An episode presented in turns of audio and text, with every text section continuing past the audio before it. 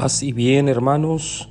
Estamos en el lunes 29 de marzo, lunes de la Semana Santa, lunes santo. Tenemos el día de hoy el, el, Evangelio según San Juan en su capítulo 12. Dice así, seis días antes de la Pascua fue Jesús a Betania, donde vivía Lázaro, a quien había resucitado de entre los muertos. Allí le ofrecieron una cena. Marta servía y Lázaro era uno de los que estaban con él a la mesa. María tomó entonces una libra de perfume de nardo auténtico, muy costoso, le ungió a Jesús los pies con él y se los enjugó con su cabellera, y la casa se llenó con la fragancia del perfume. Entonces Judas Iscariote, uno de los discípulos, el que iba a entregar a Jesús, exclamó, ¿Por qué no se ha vendido ese perfume en trescientos denarios para dárselo a los pobres? Esto lo dijo no porque le importara a los pobres, sino porque era ladrón, y como, y como tenía a su cargo la bolsa, robaba lo que le echaban en ella. Entonces dijo Jesús, déjala, esto lo tenía guardado para el día de mi sepultura, porque a los pobres los tendrán siempre con ustedes, pero a mí no siempre me tendrán. Mientras tanto, la multitud de judíos que se enteró de que Jesús estaba allí, acudió no solo por Jesús, sino también para ver a Lázaro, a quien el Señor había resucitado de entre los muertos. Los sumos sacerdotes deliberaban para matar a Lázaro, porque a causa de él muchos judíos se separaban y creían en Jesús. Palabra del Señor. Gloria a ti, Señor Jesús. Bien, queridos hermanos, lunes santo, tenemos en esta ocasión el Evangelio que acabamos de escuchar en su capítulo 12 de San Juan. Eh, hoy se nos eh, recalca el valor de la amistad. Jesús, viviendo tensión en Jerusalén, se va a Betania. Faltan unos días, 16 días para la Pascua, y se va a Betania. Betania es un lugar eh, muy pequeño, una comunidad eh, donde Jesús eh, se siente a gusto, se siente contento. ¿Por qué? Porque tiene a unos amigos, Marta, María y Lázaro, amigos incondicionales de Jesús. A estos amigos no les importaba lo que Jesús, eh, es decir, no ponían condiciones a la amistad de Jesús. Ellos, Jesús llegaba y se sentía un miembro más de la familia. Llegaba a su casa, se sentía contento, se sentía relajado. Entonces buscaba siempre a sus amigos, ¿sí? No porque se sintiera relajado en la casa, sino porque les amaba. Les amaba de modo muy particular. Y también Marta, María y Lázaro le demuestran a Jesús su amor. Entonces hay un banquete, es decir, hay, una fiesta, dice la, lectura, allí le ofrecieron una cena, se prepararon para recibir a Jesús. Entonces hay un deseo profundo de recibirlo, de alegrarse con él. Seguramente estos eh, amigos de Jesús no eran ricos, pero ofrecían lo mejor para Jesús. Me acuerdo mucho ahora eh, que cuando vamos a misiones, ahora que estuve en misiones en esta temporada, en ese trienio anterior, eh, los pobres te ofrecen lo mejor, lo mejor que tienen. Y, posiblemente ellos se quedan sin comer para que tú, misionero enviado de Dios, comas. Entonces, eh, Marta y María y Lázaro eh, ofrecen lo mejor para Jesús. Jesús lo recibe con agrado, Jesús no rechaza nada y de hecho el gesto tan hermoso de lavar los pies y de perfumárselo con nardo eh, de parte de María, Jesús no dice nada ante eso. Deja, se deja querer, se deja amar también por sus amigos. Y más adelante eh, Jesús habla. ¿Por qué?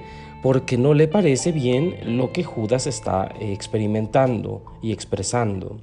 Entonces Judas tenía una falsa eh, devoción a los pobres un falso amor a los pobres. ¿Por qué? Porque estaba mirando su propio interés. Ahí mismo en el texto dice que era un ladrón, eh, le sacaba dinerito a la bolsa. Entonces, eh, mirando su propio interés, pues quería justificarse a, través de los pobres. Y Jesús, sabiéndolo, dice, bueno, los pobres los van a tener siempre, pero déjala, ¿sí? Ella se está adelantando, dice, a mi sepultura. ¿Por qué? Porque eh, los judíos, para sepultar a los muertos, se les perfuma, se les pone aromas, eh, de modo que pueda el cuerpo permanecer por más tiempo eh, limpio, digamos, sin corrupción. Entonces, em, esta mujer, María, se está adelantando, dice Jesús, se está adelantando a su sepultura. Eso nos está remitiendo a los misterios que están por venir. Bien, ¿qué significa eh, este acontecimiento?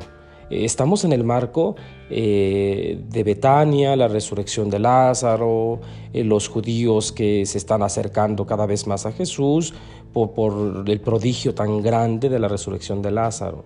Entonces el ambiente se, se, vuelve tenso, se vuelve difícil, más difícil de lo que ya es, porque eh, está ganando adeptos, Jesucristo está ganando adeptos.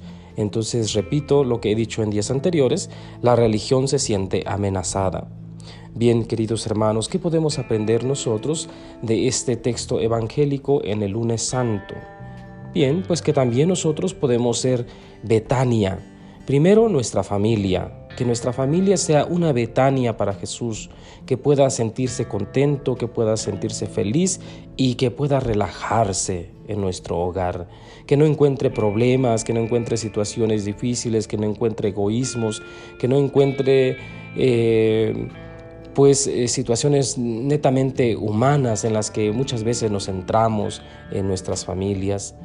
Y, luego en nuestro corazón, o sea, este ya es un proceso personal, que, Jesús se sienta eh, feliz en nuestro corazón, que podamos atenderlo como se merece, que podamos recibirlo como a un buen amigo, ¿verdad? Como nuestro Dios y que bueno, eh, incrementemos este valor de la amistad. Qué hermoso hablar del valor de la amistad en estos tiempos cuando eh, se dice mucho que los amigos ya no existen. ¿Por qué? Porque los amigos está muy mal entendido y los amigos son aquellos que, puedes usar a tu antojo. Amigos son aquellos que están ahí para apoyarte económicamente y en realidad no es así. El amigo puede ser pobre o rico, el valor de la amistad eh, no es para cualquiera, no, no puede eh, obtenerlo cualquiera, solo aquellos que tienen su corazón dispuesto al amor incondicional, al amor puro, así como Marta, María y Lázaro, que sin poner condición alguna al amor eh, de parte de ellos pues hacia Jesús, entonces dándolo todo sin escatimar nada.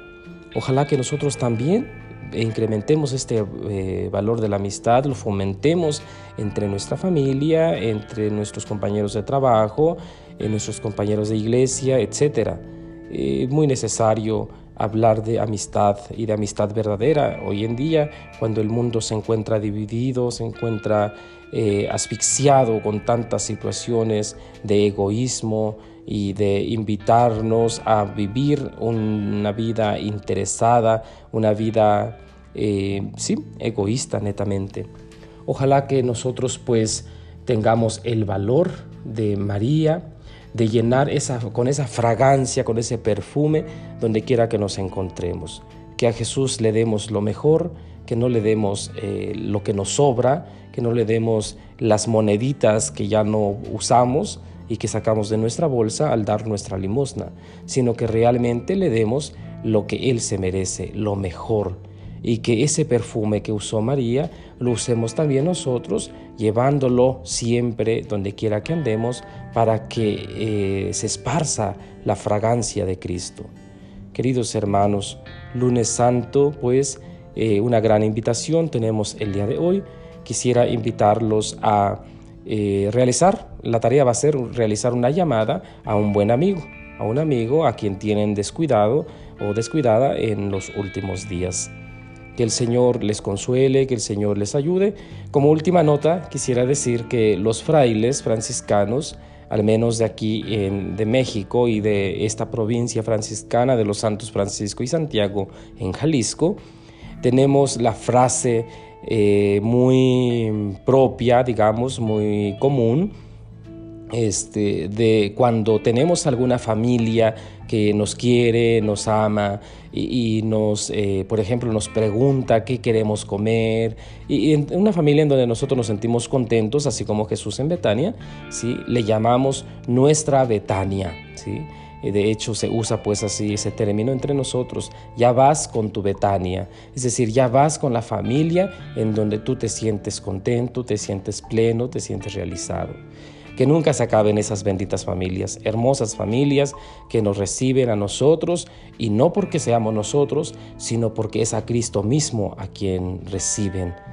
Eh, que Dios les conceda todos los bienes necesarios para seguir viviendo feliz en este mundo y que en el mundo futuro también logremos vivir plenamente eh, la presencia de Dios. Y la bendición de Dios Todopoderoso, Padre, Hijo y Espíritu Santo, descienda sobre ustedes y permanezca para siempre. Paz y bien. Buen día.